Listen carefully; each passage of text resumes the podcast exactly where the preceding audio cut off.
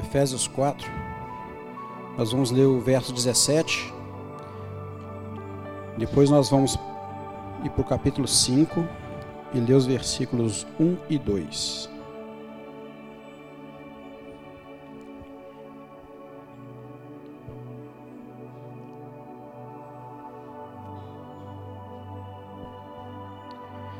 Efésios 4, verso 17.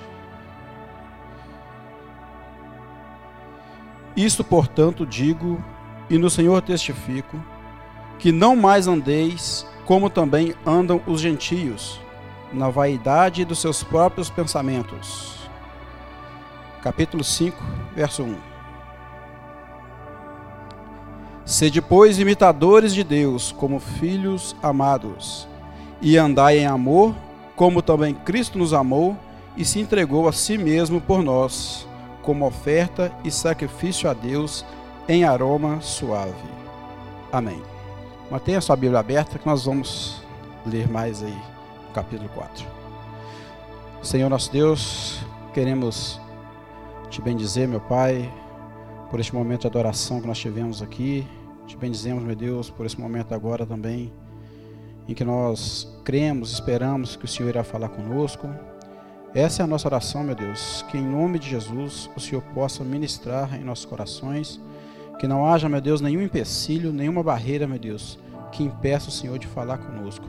Fala, meu Pai, que os teus servos ouvem, em nome de Jesus. Amém. Pode assentar, irmãos.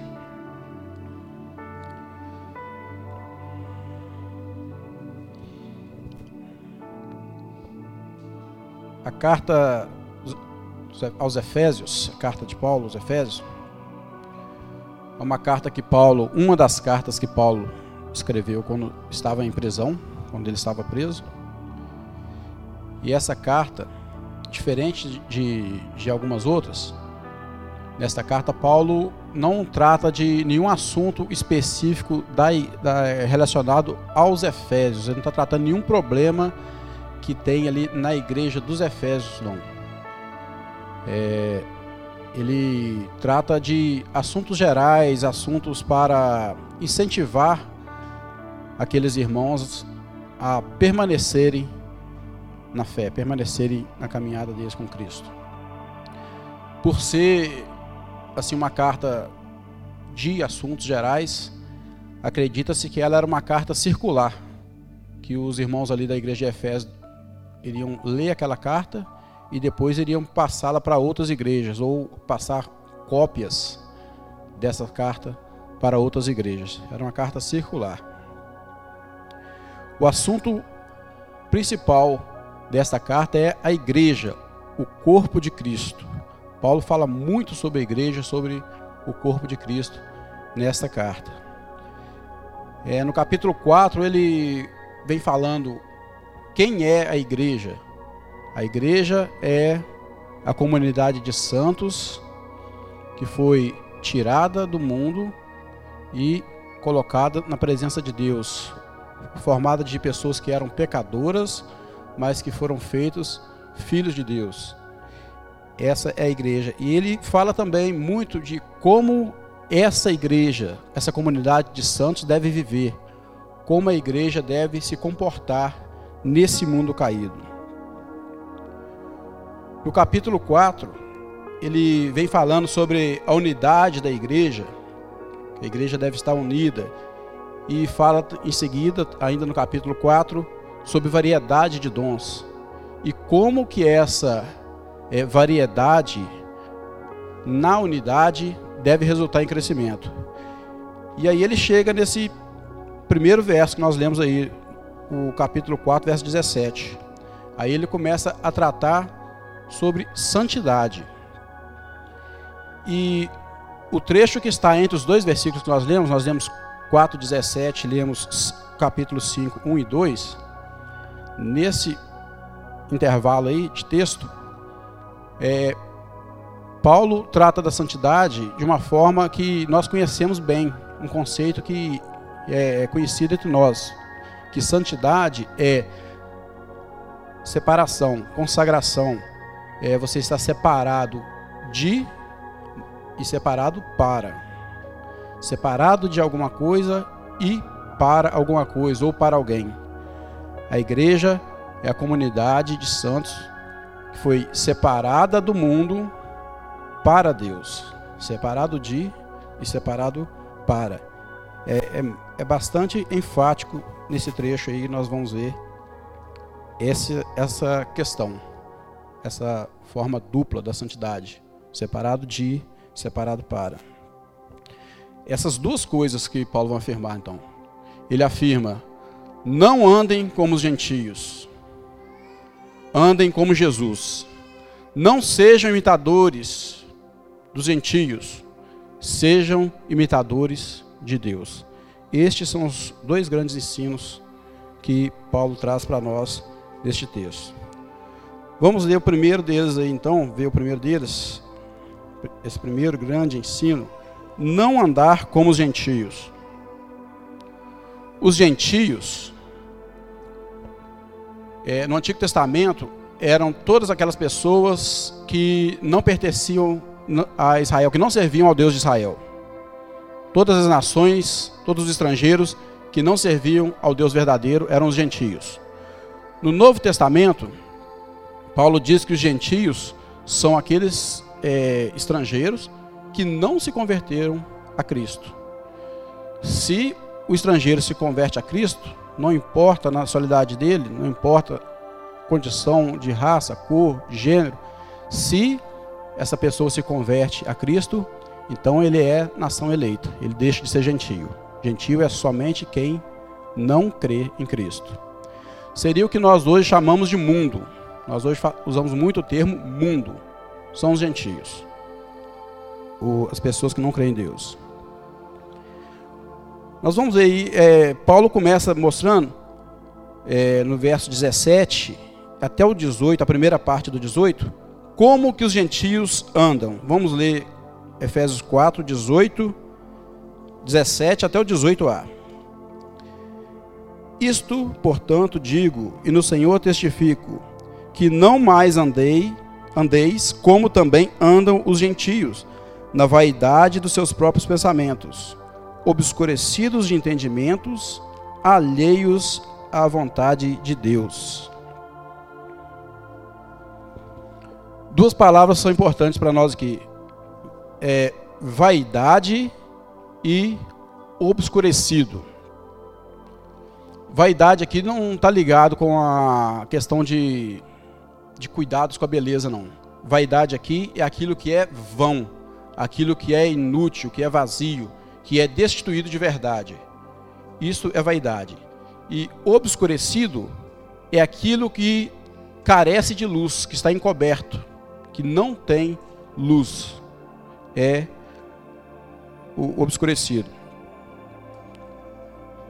Então Paulo afirma que os gentios, eles estavam firmados no seu próprio, nos seus próprios pensamentos, com entendimento obscurecidos, obscurecido e distante de Deus, alheios a Deus. Ele está, é, o que o texto quer dizer é que os gentios, eles é, procuravam o sentido da vida, procuravam a verdade através da própria inteligência deles, próprio pensamento deles, do conhecimento deles. Então, é, eles procuravam isso na religião deles, que era uma religião falsa, porque servia a Deus falsos, e procurava também com a filosofia, que também é uma ciência que busca é, conhecer a verdade, conhecer o sentido da vida. Mas a, a filosofia, não que a filosofia seja ruim, mas quando a filosofia ou religião ela está baseada, está firmada na inteligência do homem, sem a iluminação da revelação de Deus, essa religião, essa filosofia, esse entendimento é vão. Ele é obscurecido, ele não tem luz. O ser humano, para conhecer de fato a verdade, para conhecer de fato Deus, ele precisa que Deus o ilumine através de sua revelação. Se isso não acontecer, o homem permanece distante de Deus.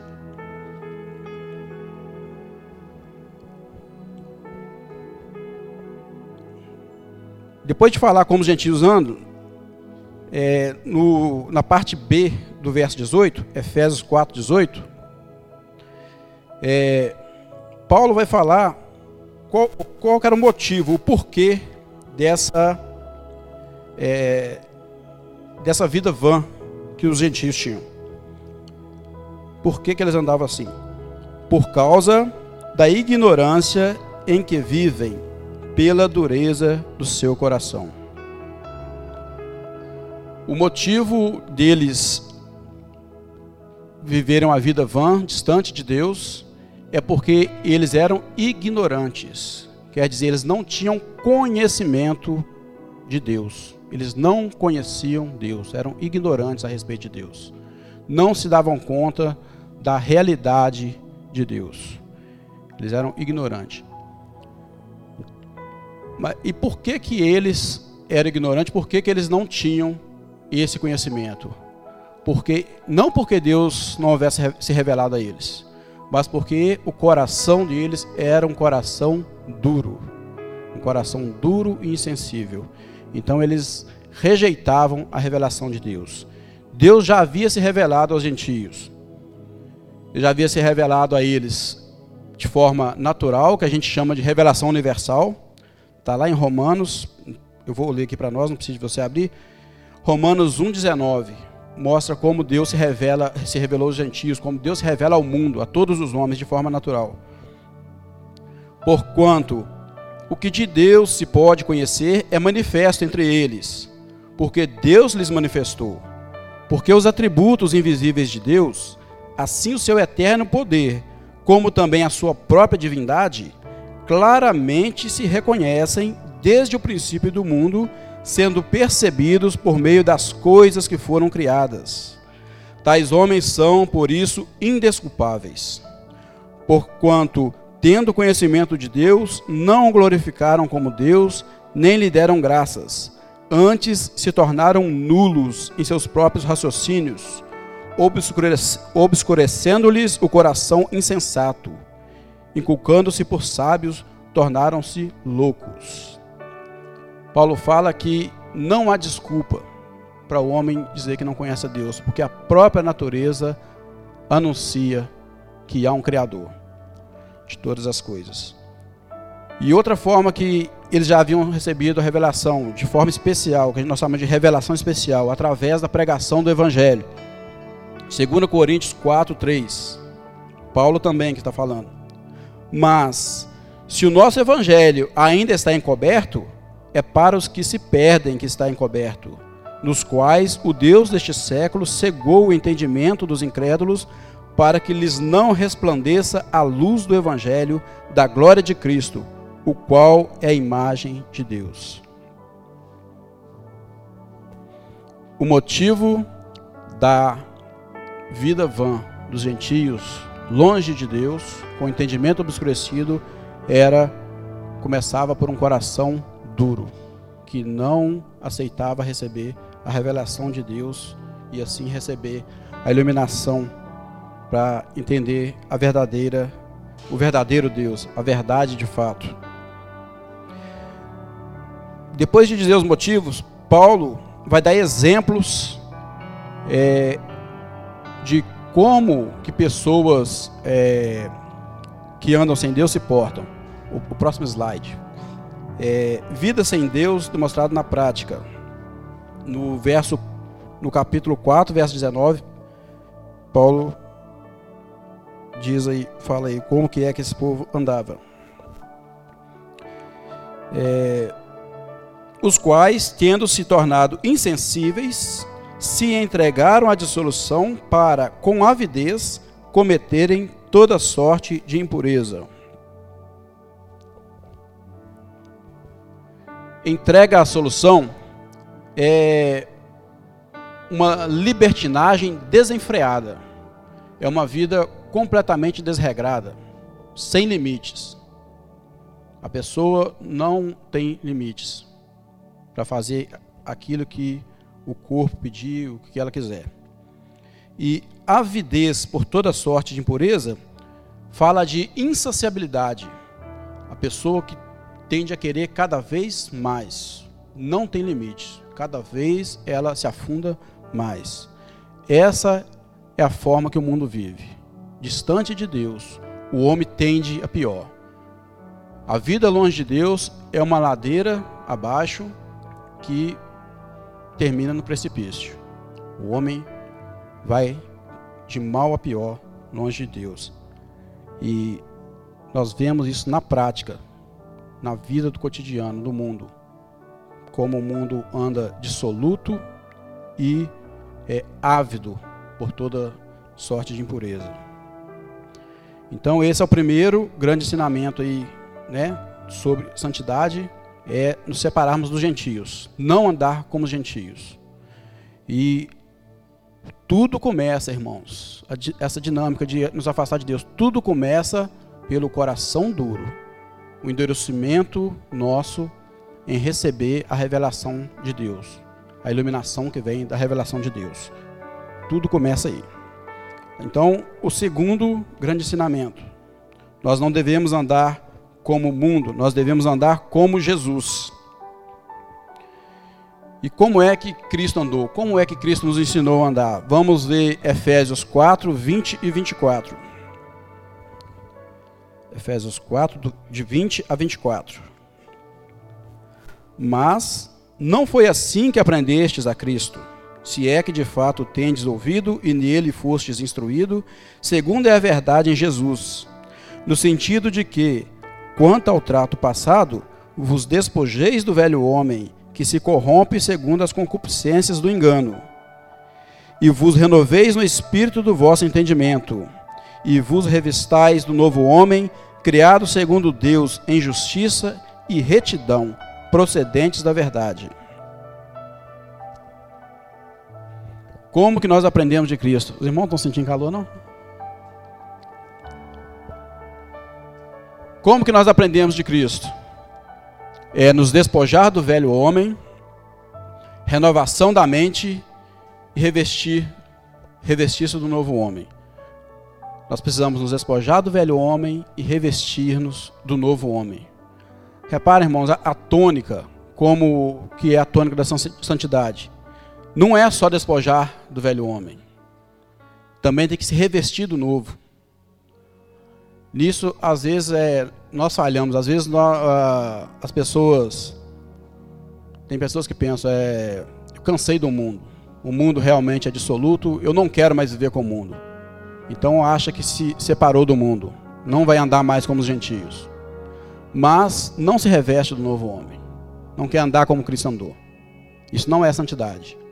Ou às vezes a pessoa até vai com a cara de Jesus, Jesus é um cara legal, vale a pena seguir Jesus. Vou seguir Jesus, mas não se despoja do velho homem. Isso também não é santidade.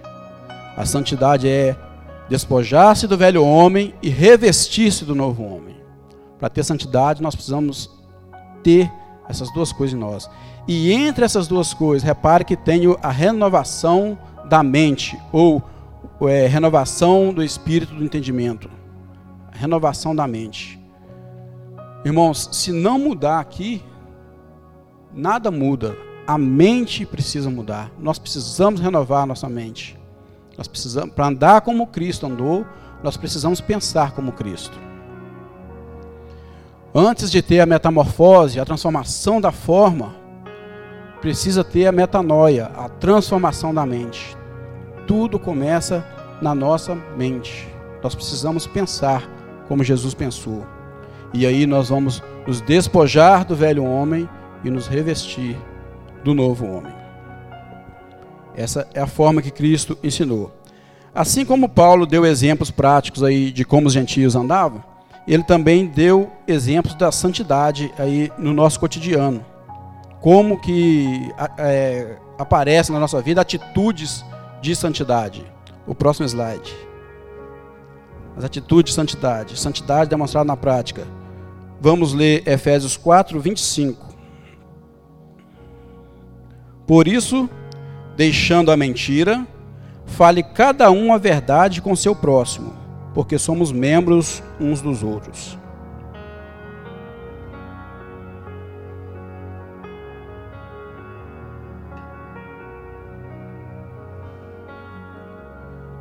Mais uma vez, nós nos convertemos a Cristo e começamos a falar muitas verdades. Mas nós precisamos deixar a mentira. É deixando a mentira falar a verdade. Não pode jorrar de uma mesma fonte água doce e água salgada. Se nós queremos viver uma vida de santidade com o Senhor, nós precisamos deixar a mentira. O Senhor, irmãos, Ele é a verdade. Nele não há sombra nem variação de dúvida. Nele não há mentira alguma, engano algum. Toda mentira, ela procede do diabo. O diabo é mentiroso e pai da mentira. Por isso nós não podemos deixar que a mentira faça parte da nossa vida. Nós precisamos deixar a mentira e falar a verdade. Mas um mas uma atitude aí que aparece é não guardar a ira. Efésios 4, 26 a 27. Irai-vos e não pequeis. Não se ponha o sol sobre a vossa ira, nem deis lugar ao diabo. A ira em si, irmãos, ela não é pecado. Se o irar em si fosse pecado, nós teríamos um grande problema porque nós serviríamos a um Deus pecador. Deus ele se ira. A, a dificuldade nossa é irar no momento certo, no grau certo, com a pessoa certa, pela, pelo motivo certo. É, nós, é, depois que a ira vem, nós não, não temos mais controle muitas vezes. Essa é a nossa dificuldade. Então, não é a ira que é pecado, é o, o que ela causa em nós é que é que é pecado. Paulo dá um exemplo aí de, de como uma atitude que faz com que a ira seja pecado é guardar a ira. Guardar a ira é pecado. Quando ele fala aí, não se ponha o sol sobre a sua ira, é, não é quer dizer que você vai ficar um dia irado ou vai ficar contando o tempo. Ele está falando que nós não devemos guardar a ira no nosso coração. Nós não devemos guardar coisa ruim nenhuma no nosso coração, porque isso traz trevas para o nosso coração. E nós precisamos é de luz dentro de nós. Nós precisamos ter é luz. Nós somos chamados das trevas para a luz. Nós somos chamados para a santidade. É luz que nós devemos ter dentro de nós. E quando nós deixamos a treva ficar em nós, nós damos lugar ao diabo. Ele é o príncipe das trevas. É na treva que ele mora e é na treva que ele trabalha. Então, para nós vivermos em santidade, nós não podemos guardar a ira em nosso coração. Mais uma atitude, Efésios 4, 28. Amar, ao pro, amar o próximo, Efésios 4, 28. Aquele que furtava, não furte mais Antes trabalhe, fazendo com as próprias mãos o que é bom, para que tenha com que acudir os necessitados. O que, que muita gente pensa a respeito da vida delas com Deus e elas pensam que agrada a Deus? Elas pensam: eu não roubo, eu não mato, eu não, eu não minto, eu não defraudo ninguém, não bebo, não fumo. Então eu agrado a Deus o conceito de santidade fala para nós que isso não é suficiente. Não é suficiente você não dar prejuízo no outro.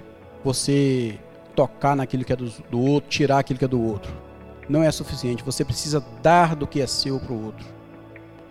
Aí Paulo fala aqui, né, é, que a igreja precisa trabalhar com as próprias mãos, quer dizer, tem, exige um esforço, trabalhar com as próprias mãos para acudir os necessitados.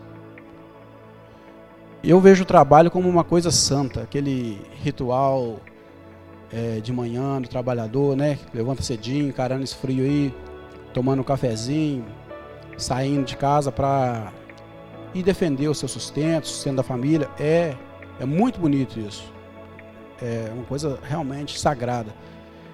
É, aí Paulo está falando que nós devemos ir além, fazer essas coisas, tendo em vista também o outro Aí o cara é, não rouba, não, não dá prejuízo aos outros, tal, ele, ele pensa que serve a Deus, você fala, mas e o que, que você faz pro outro? Ele pegou, hein? Outro? Que outro? Não é suficiente não prejudicar o outro. Nós precisamos abençoar o outro. Não é suficiente não estar na treva. Nós precisamos ter luz em nós. Mas uma atitude prática da santidade. Dominar a língua. Efésios 4, 29. Não saia da vossa boca nenhuma palavra torpe, e sim unicamente a que for boa para edificação, conforme a necessidade, e assim transmita graça aos que ouvem. Irmãos, a, a santidade ela passa pela boca. Tem crente que não converte a boca de jeito nenhum. E o Senhor está nos falando aqui, não passa, não basta a gente falar palavras de edificação, não basta a gente falar palavras abençoadoras para o irmão, não. Nós precisamos abandonar as palavras torpes, as palavras indecentes, imorais, gracejos inconvenientes, piadas sujas. Isso não condiz com o cristão, isso não condiz com aqueles que foram chamados para andar na luz. Eu, eu não sei como que o, é, tem crente que não se toca nisso e não larga isso, não converte a boca, quando até o mundo cobra isso de nós. Os gentios, as pessoas do mundo, se vê um crente falando uma palavra inconveniente, ele já cobra logo. E é bom isso para nós, é bom que o mundo cobre de nós mesmos, porque nós vamos ser cobrados um dia do Senhor. E é bom que nós, então, santifiquemos a nossa boca, que as nossas palavras sejam só palavras de edificação, palavras que transmitam graça. Paulo vai dar muitos exemplos de atitudes de santidade aí, continu, eh, continuando no capítulo 5, mas é, o último para nós aqui hoje é, é, comunhão com o Espírito Santo. É, nós vamos ler Efésios 4, 30 a 32.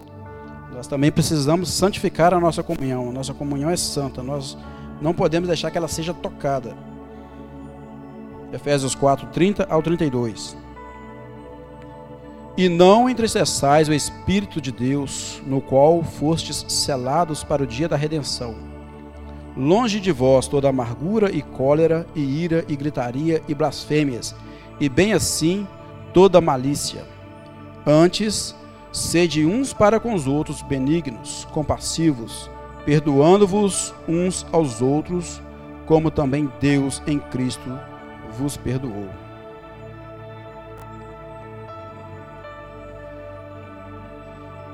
a santidade ela, ela também passa pela nossa comunhão com o Senhor. Ter uma vida de santidade é deixar de ter comunhão com o mundo e ter comunhão com Deus. Nós precisamos ter comunhão com o Senhor. E ele, Paulo dá uma lista de coisas aí que entristece o Espírito Santo. O Espírito Santo não é uma força, não é um poder, ele é uma pessoa. Se nós tivermos em nós essa lista aí, amargura, cólera, ira, gritaria, blasfêmia, malícia, nós entristecemos o Espírito Santo de Deus. Nós, e aí nós prejudicamos a nossa comunhão e prejudicamos a, a nossa vida de santidade. Eu preciso me converter um pouco que nem gritaria. Eu não sei discutir. Às vezes, é, acho que os irmãos aqui da igreja ainda não sabem disso porque vivem mais longe, mas eu, eu posso ter razão. Eu começo a discutir com a pessoa é, é dois pulos para minha voz estar tá lá em cima, eu estar tá berrando já. Né? E o Senhor nos ensina aqui que não foi assim que Cristo nos ensinou. Essas coisas entristecem o Espírito Santo de Deus. Não é assim que nós devemos andar. Quem anda assim são os gentios. Nós não. Nós devemos ser benignos, compassivos, perdoando uns aos outros.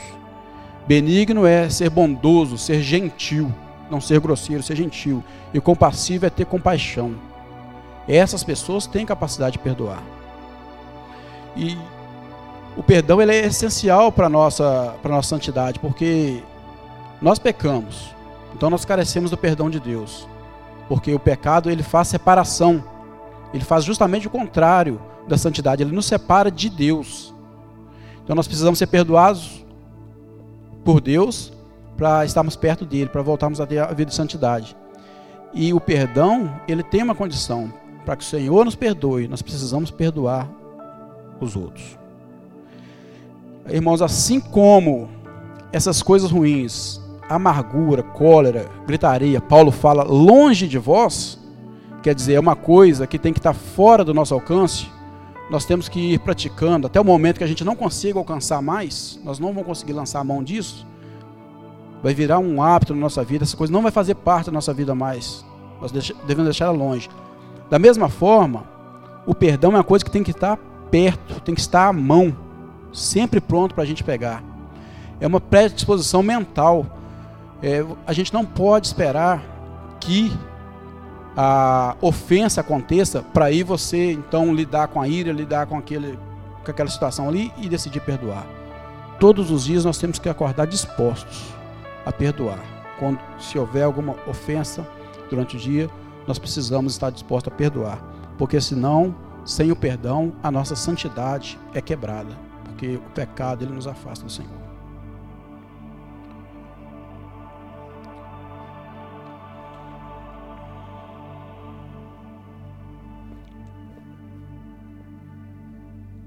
É responsabilidade nossa, irmãos, buscar uma vida de santidade. É responsabilidade nossa. Nós precisamos nos esforçar para isso. Santidade é ser separado de e ser separado para. A igreja é chamada a essa santidade, a se separar do modo de viver dos gentios, do modo de viver dos incrédulos, do modo de viver do mundo e a viver como Cristo viveu, como Jesus viveu. A palavra nos ensina que se nós tivermos um coração duro, nós não vamos receber a iluminação que vem da revelação do Senhor para nós. E sem essa revelação, sem essa iluminação, é, nós, o nosso entendimento ele é obscurecido, os nossos pensamentos se tornam vãos e aí nós ficamos afastados de Deus.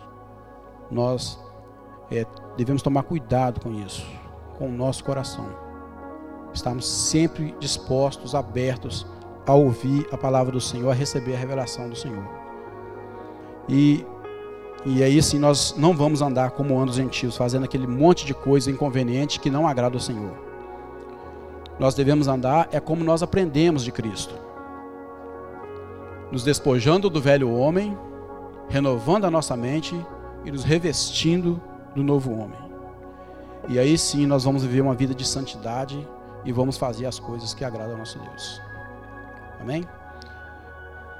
Vamos orar, irmãos.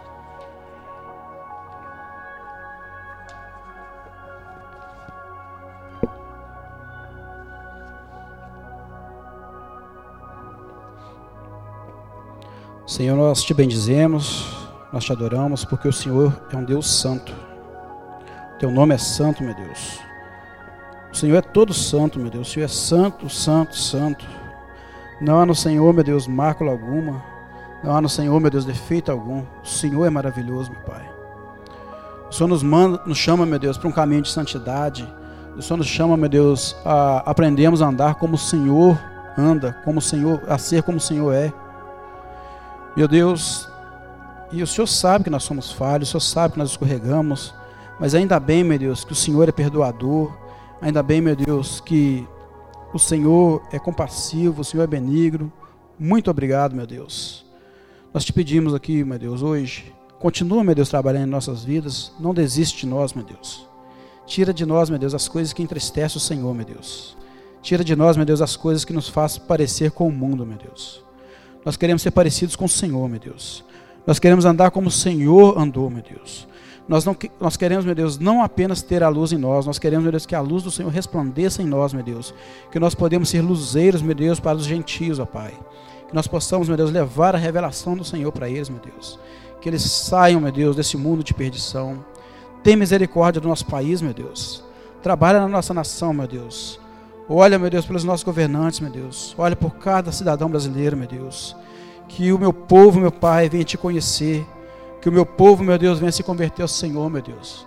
Venha se render a Ti, meu Deus. Venha querer sim, meu Deus, como nós queremos aqui, meu Pai, ter uma vida de santidade, meu Pai. Que eles reconheçam, meu Deus, que essa vida longe do Senhor é vã, meu Deus. Que vai dar em nada, meu Deus, que correr atrás do vento. Ajuda, meu Deus, o nosso povo. Usa-nos, meu Deus. Nos capacita para isso, Pai. Capacita a igreja do Senhor, meu Deus. Em nome de Jesus nós te pedimos, meu Deus. Santifica a tua igreja, meu Pai. Em nome de Jesus. Amém.